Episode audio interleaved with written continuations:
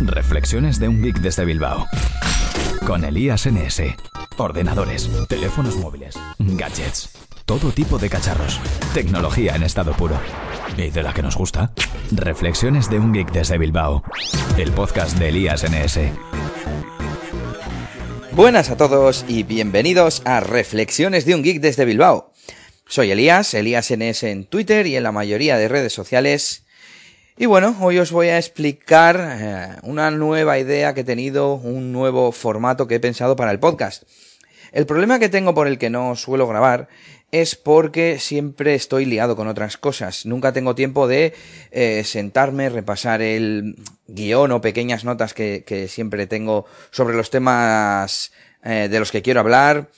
Y, y, no tengo tiempo de luego editar, subir, procesar y poner todo, ¿no? Entonces, eh, siempre tengo muchas ideas de cosas para hablar y muchas cosas que me pasan, eh, programas que pruebo, eh, aparatitos que compro, pero nunca saco tiempo de organizarlo y hablar de ello en condiciones.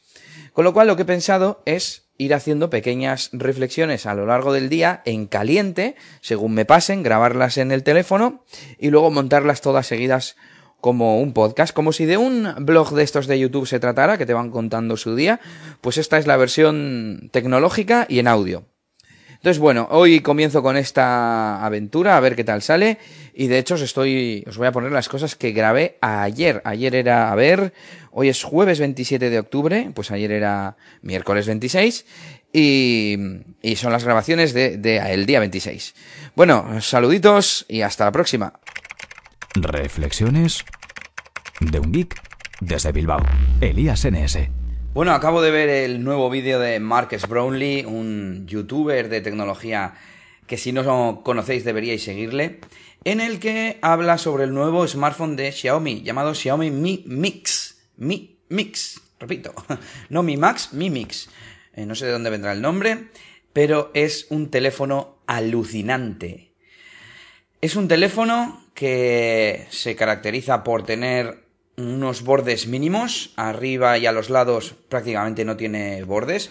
Recuerda mucho al Aquos, eh, al Sharp Aquos, que también Marques eh, Brownlee, también conocido como MKBHD, eh, nos presentó.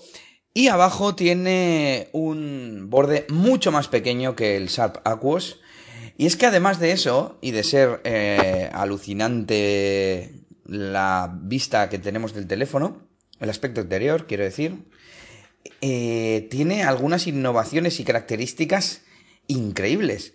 Por un lado, las especificaciones son tope de gama, no, lo siguiente, tiene 6 GB de RAM, tiene, bueno, el Snapdragon de Qualcomm 821, 6 GB de RAM, como he dicho, 256 GB de almacenamiento, pero es que además tiene cosas como que al no tener borde superior, el eh, altavoz mm, para las llamadas lo han quitado y se produce el sonido a través de vibraciones del marco metálico.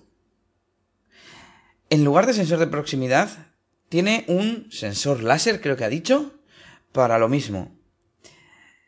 Ah, no sé si alguna cosa más, pero de verdad, eh, me ha dejado me ha dejado flipado. El vídeo lo voy a compartir en Twitter si queréis, ya sabéis, en ElíasNS.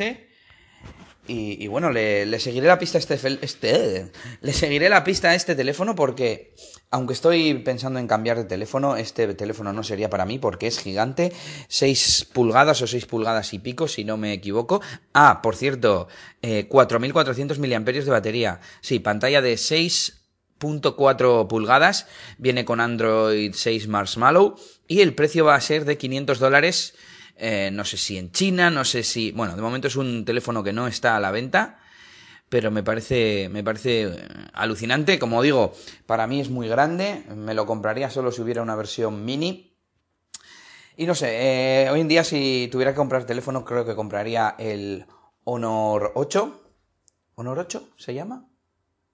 Creo que sí, Honor 8. El nuevo de Honor, vamos, de Huawei Honor.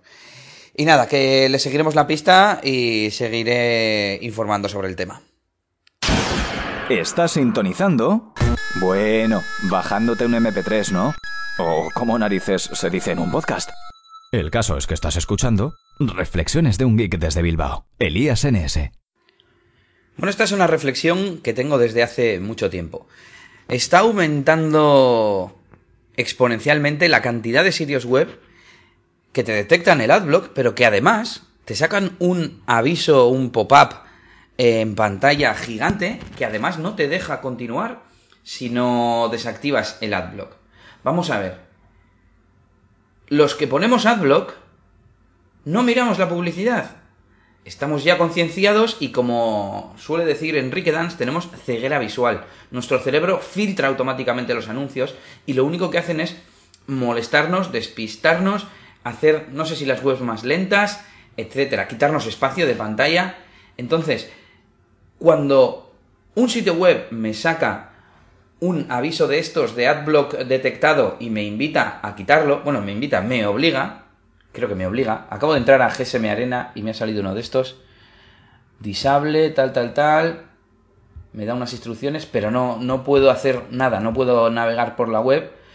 Hombre, podría, mira, sería gracioso. Podría hacer una cosa que voy a hacer ahora en directo, que es adblock, bloquear este anuncio. Bloquear un anuncio en esta página, bloquear este anuncio. Y el propio adblock me permite quitar el, el pop-up. A ver, bloquear. Le voy a dar a refrescar.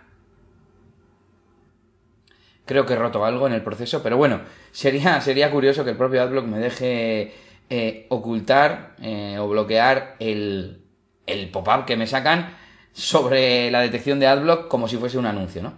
Y bueno, como decía, eh, lo único que consiguen estos sitios web es cabrearnos con ellos, que nos llevemos una mala impresión, porque nos están obligando a usar el sitio web como no queremos hacerlo. Y conste que entiendo los razonamientos eh, de negocio y económicos. Entiendo que los sitios web, mm, muchos de los sitios web, se mantienen gracias a la publicidad. Pero es que yo no voy a clicar. Si tengo el adblock, es que no voy a clicar. Lo que tienen que hacer los anunciantes es, es mejorar los sistemas de publicidad y eh, poner anuncios que sean relevantes para las personas. A mí a veces en YouTube, cuando no estoy en el ordenador, donde el adblock me los quita, me salen anuncios, me salen trailers, me salen vídeos que dejo y me interesan, que son anuncios, pero al ser afines a mí, los dejo que se reproduzcan y consiguen su cometido. El caso más claro es el de los trailers, sobre todo cuando son pelis de, no sé, de acción y así llamativas, ¿no? En, ese caso, yo me quedo con el tráiler, me meto a mi IMDB, me quedo, quiero decir, eh, en la cabeza, ¿no? Digo, ah, pues esta peli la quiero ver. Me meto a IMDB, a mi cuenta, y me guardo la película. Luego, puede que vaya a verla al cine o puede que no, pero por lo menos han generado ese interés, que es lo que, lo que quiere el anuncio. Bueno, pues bien, eso es lo que tienen que hacer los, los, anunciantes y los sitios web, mejorar los sistemas publicitarios para que sean relevantes y no queramos ocultarlos. Si me fuerzas a verlos eh, desactivando el adblock, lo único que voy a hacer es, sí, puede que en algunos sitios que son de mi simpatía, como gsmarena.com, lo desactive y ya está, y no pase nada y siga navegando. Pero en muchos otros, si no necesito tu página web para nada, lo que voy a hacer es ir a otra página web. Y si no tengo alternativa, como en GSM Arena, porque me gusta o por lo que sea, simplemente no voy a mirar los anuncios, ni los voy a clicar. Entonces creo que obligando al usuario a desactivar AdBlock, no consiguen nada más que molestarle. Bueno, ya me diréis si estáis eh, a favor de lo que digo yo o no. Reflexiones de un geek desde Bilbao. Elías NS. Bueno, creo que alguna vez os he hablado de aplicaciones como la que os voy a recomendar ahora.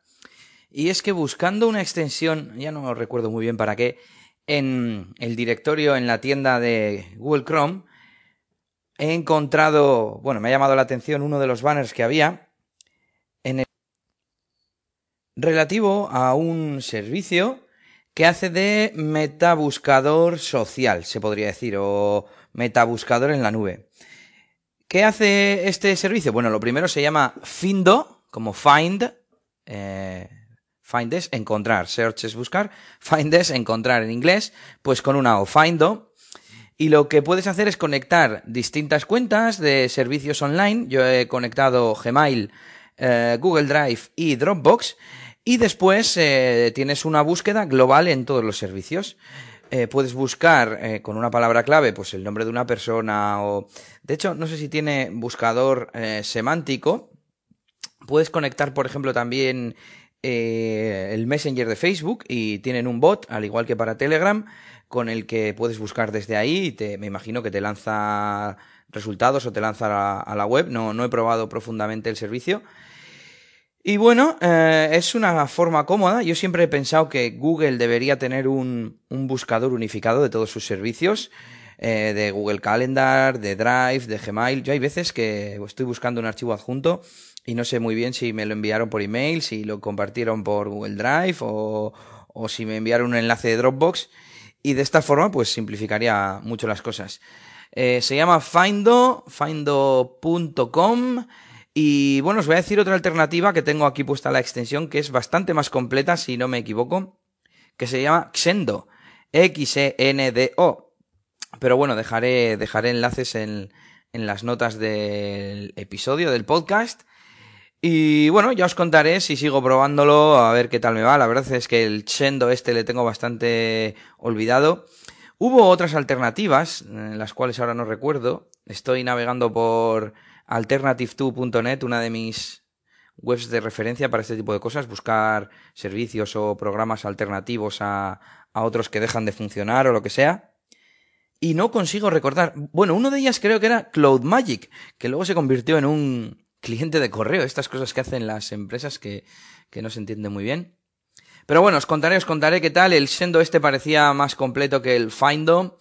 Y, pero en cualquier caso, uséis el que uséis, os recomiendo daros de alta en alguno porque facilita mucho las cosas. Reflexiones de un geek desde Bilbao. Elías NS. Bueno, pues tengo otra cosa que contaros hoy. Y es que dentro de dos semanas, ¿no? O algo así. ¿Cuánto falta para mi cumpleaños? Bueno, el 13 de noviembre es mi cumpleaños, hago 34 años. Y me acaban de dar un regalo adelantado. ¿Y quién va a ser? Pues no puede ser otra que Nelly. A ver, domingo 13, o sea que quedan un poco más de, dos semanas.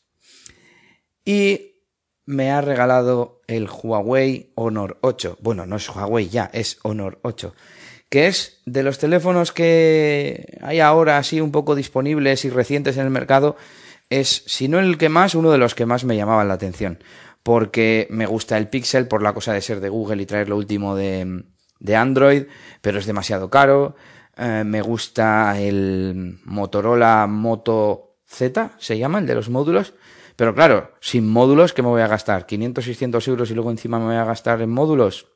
Además, tampoco había ninguno que, que me interesase especialmente. ¿Cuál más me, me llamaba la atención? Bueno, eh, ninguno más así reciente yo creo.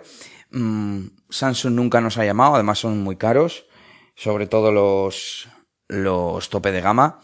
Hombre, hay Samsungs interesantes de gama media, ¿no, Nelly? Pero bueno.